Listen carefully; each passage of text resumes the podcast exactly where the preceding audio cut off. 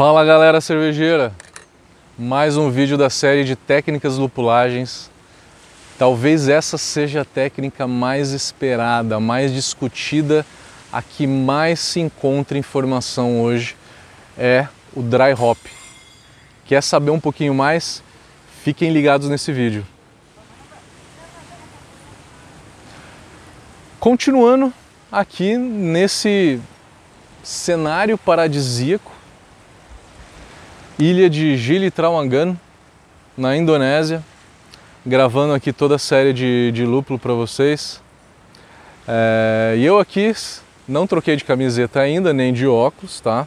Tô aqui com a camiseta da Estepô, cervejaria mega premiada lá de Floripa, excelentes cervejas.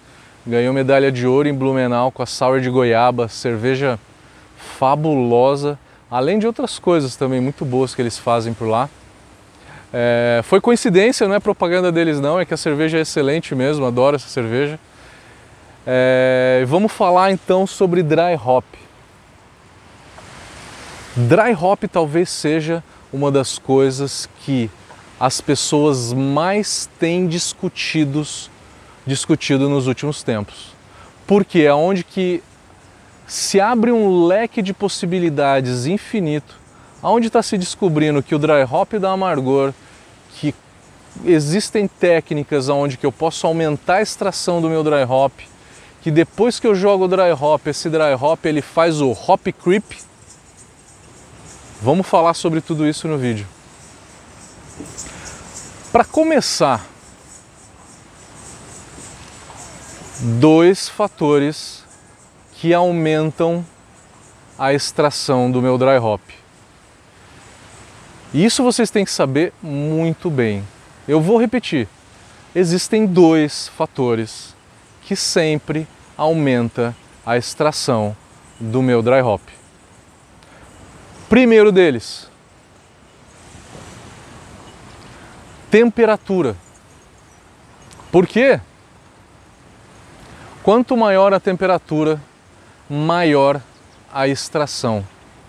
Quanto maior a temperatura, maior a agitação das moléculas que tem ali na tua cerveja e isso faz um atrito maior no lúpulo, fazendo uma extração maior.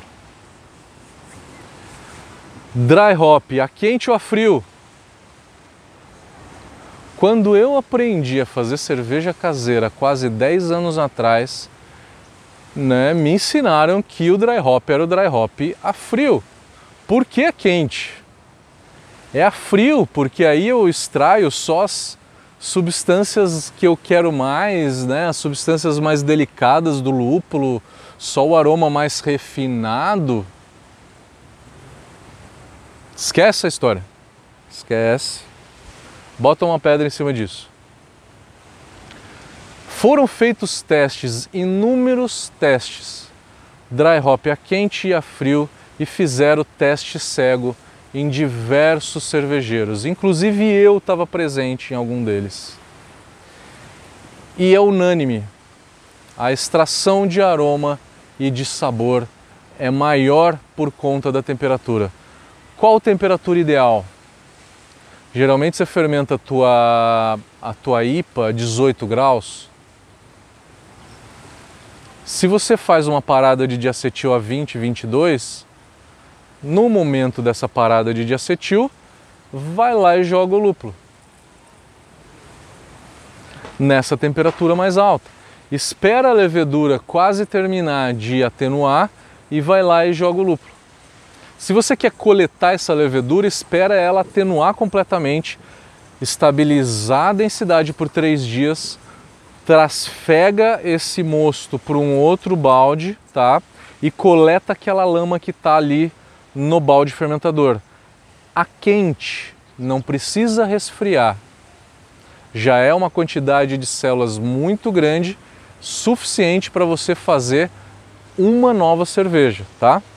Se vocês resfriar, fazer um cold crash para zero, você vai coletar mais leveduras? Vai mas aquilo que está ali embaixo, no final da parada de diacetil, a 22 graus, no momento em que atingiu a FG e no momento em que estabilizou a densidade por três dias, já é a quantidade de células suficientes para você fazer um novo lote, tá? Isso está mais do que provado também, tá? Então, coleta levedura ou não, joga o dry hop a quente e aí deixa por pelo menos dois dias a quente. Na hora que a gente analisa a extração de óleos essenciais, a gente vê uma curva 24 horas, ela é alta. O maior, o maior aumento, a maior extração de óleos é em 24 horas. E aí até 48, 72 horas é onde que ela tem o máximo de extração. Depois de 48 ou 72 horas, ela sempre vai caindo bem devagarzinho. Bem devagarzinho, mas ela sempre vai caindo. Ela sempre vai caindo devagarzinho. Por que então dos três dias, né? Que eu estou falando para vocês, no mínimo dois dias. Mas eu deixaria por volta de uns quatro dias, tá? Por volta de quatro dias. Aí eu tiro o lúpulo porque pode dar gramíneo. Essa história de gramíneo não é da forma que a gente foi ensinado. O tempo de, de exposição do lúpulo para dar gramíneo não é exatamente da forma em que a gente foi ensinado por blogs e etc. Eu preciso de pelo menos uma hora aqui para explicar o gramíneo para vocês, para quebrar esses paradigmas de gramíneo para vocês. Vai ser em outro vídeo, tá? Que aliás eu estou desenvolvendo um projeto de estudo que é para provar é, as características que aumentam é, o gramíneo. Passando uma galera aqui a cavalo. Você viu o pau que eles estavam? Muito rápido. Voltando, eu tenho uma linha de raciocínio própria para explicar como que o gramíneo ele surge na cerveja. Não é o tempo de exposição do lúpulo o principal fator que gera gramíneo. Existem outros. O principal deles é a variedade do lúpulo e a quantidade de lúpulo que você está jogando ali dentro, tá? Tem variedades que não são propícias para se fazer dry hop. Se você usa elas, você tem que usar em baixa quantidade, senão o gramíneo vai ser muito evidente. Tá? Já fiz diversos testes, é uma coisa que eu não consigo explicar nesse vídeo, vai muito tempo.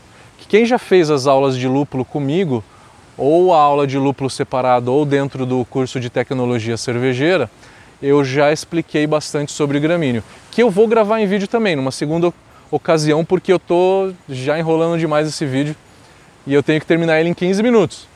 15 minutos tem que ter esse vídeo.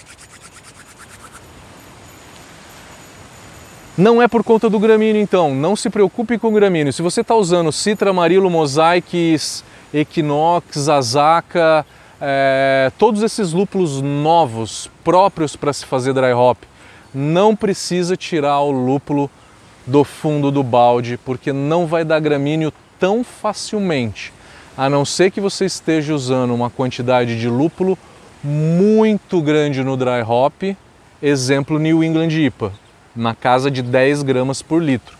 Aí você começa a se preocupar e aí vale a pena retirar o lúpulo. Explico depois também no, no vídeo de gramíneo o porquê disso, tá? Mas a informação básica é essa. Se você está usando variedades próprias para dry hop em até uma taxa de lupulagem de 10 gramas por litro, não se preocupe tanto com o gramíneo.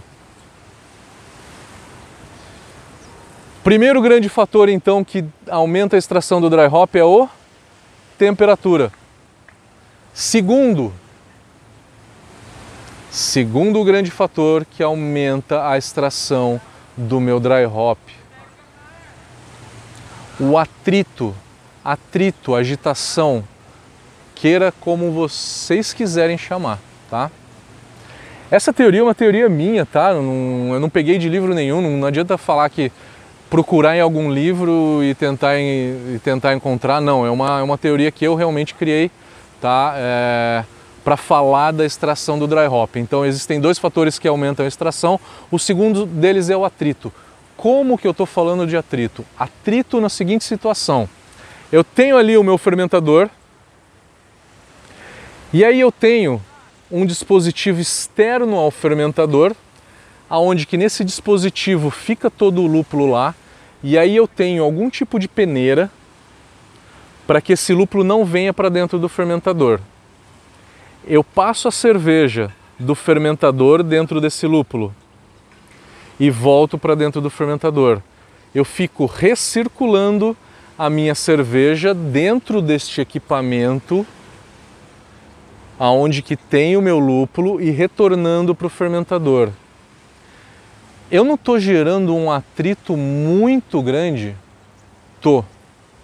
Com isso eu aumento a extração na casa de 30 a 40%. É isso mesmo que vocês ouviram. Dados científicos, tá? O primeiro equipamento foi esse que eu falei onde que o lúpulo fica num recipiente externo. Hoje no Brasil a gente tem o que se chama de hop rocket, o nome tanto faz. É um equipamento onde que você vai lá, coloca o lúpulo ali, ele fica agitando o lúpulo dentro desse equipamento por 30 minutos, 60 minutos, uma hora, duas horas, através de uma bomba numa velocidade não precisa ser tão rápida, tá? Uma velocidade ok. E depois pega esse lúpulo todo e joga para dentro do fermentador. Esse tipo de equipamento é uma adaptação do primeiro equipamento que eu falei, né? A teoria não é o atrito. Ambos equipamentos dão atrito, não dão?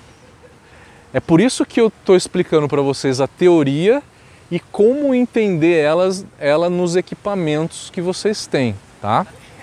No Brasil se fez por muito tempo um filtro de terra de atomácia, aquele que a gente usa para filtrar cerveja. Você tem ali todos os discos e aí em cima de cada disco você vai lá colocando o lúpulo e deixa recirculando por um período de 3 horas, 4 horas, já é o suficiente. A Sierra Nevada eu conheci num dos congressos que eu fui na Califórnia, lá nos Estados Unidos é, que eu fui lá dar uma primeira palestra lá em San Diego, eu conheci um cara que desenvolveu o protótipo do equipamento da Serra Nevada.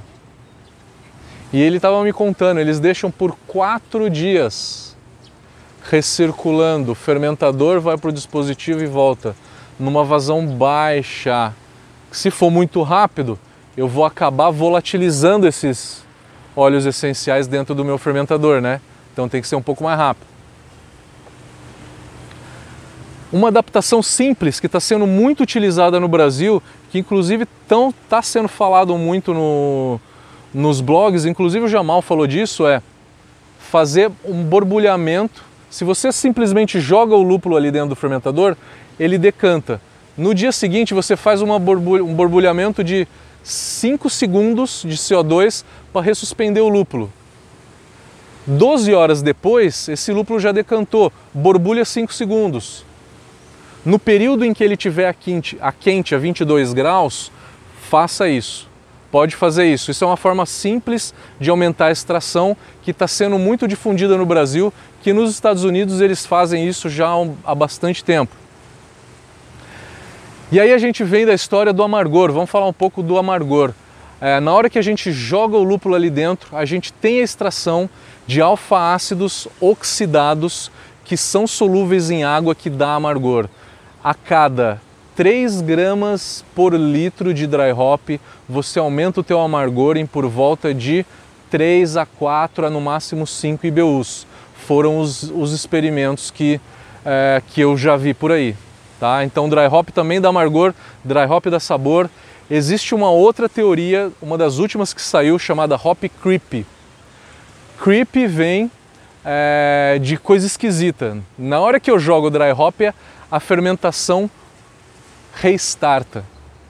Porque o lúpulo tem enzimas que vai quebrar açúcares não fermentáveis que tem dentro da minha cerveja E aí na hora que eu joguei esse lúpulo também, ele absorveu um pouquinho de oxigênio ali dentro, isso estimula a levedura a voltar a fermentar. Então na hora que eu jogo no meu dry hop, eu tenho um restart da fermentação.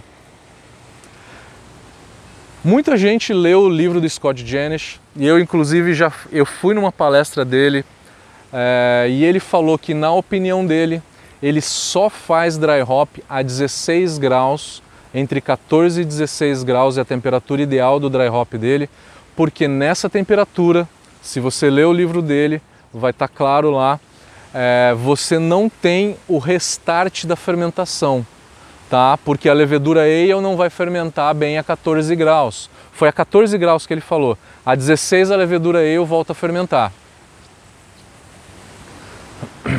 As enzimas vão atuar, mas você não restarta a fermentação. Isso vale se você está trabalhando, minha opinião sobre isso, minha opinião, tá? Não quero dizer que eu estou certo, né? A minha opinião. Se você trabalha numa indústria e você pasteuriza essa cerveja depois, tudo bem fazer o teu dry hop a 14 graus. Porque depois você pasteuriza essa cerveja e aí você mata a levedura que voltaria a fermentar. Minha opinião é o seguinte: sobe, no momento que você subir para 22 graus, joga teu lúpulo lá, deixa a fermentação restartar, continuar e deixa ela terminar. Se você ia fazer o dry hop por três dias a quente, faz por cinco seis no máximo, cinco dias é o suficiente para você jogar o lúpulo lá, a fermentação reiniciar e aí a, a levedura quebrar o que, que ela tem para comer de açúcar. Então, com isso, você estabilizou a cerveja e não vai ter perigo de espumamento, se você é um caseiro, no momento em que você envasar essa cerveja. Por isso que a minha recomendação é essa. Deixa eu ver se tem mais alguma coisa que a gente se prolongou aqui. É... Bom, galera.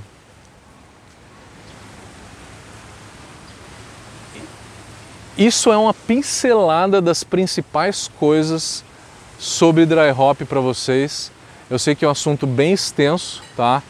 É, não consigo trazer todas essas informações aqui, tá? Porque senão o vídeo fica muito extenso e aí a nossa audiência acaba caindo. A ideia é dar toques pontuais para que vocês vão atrás da informação e pesquisem mais.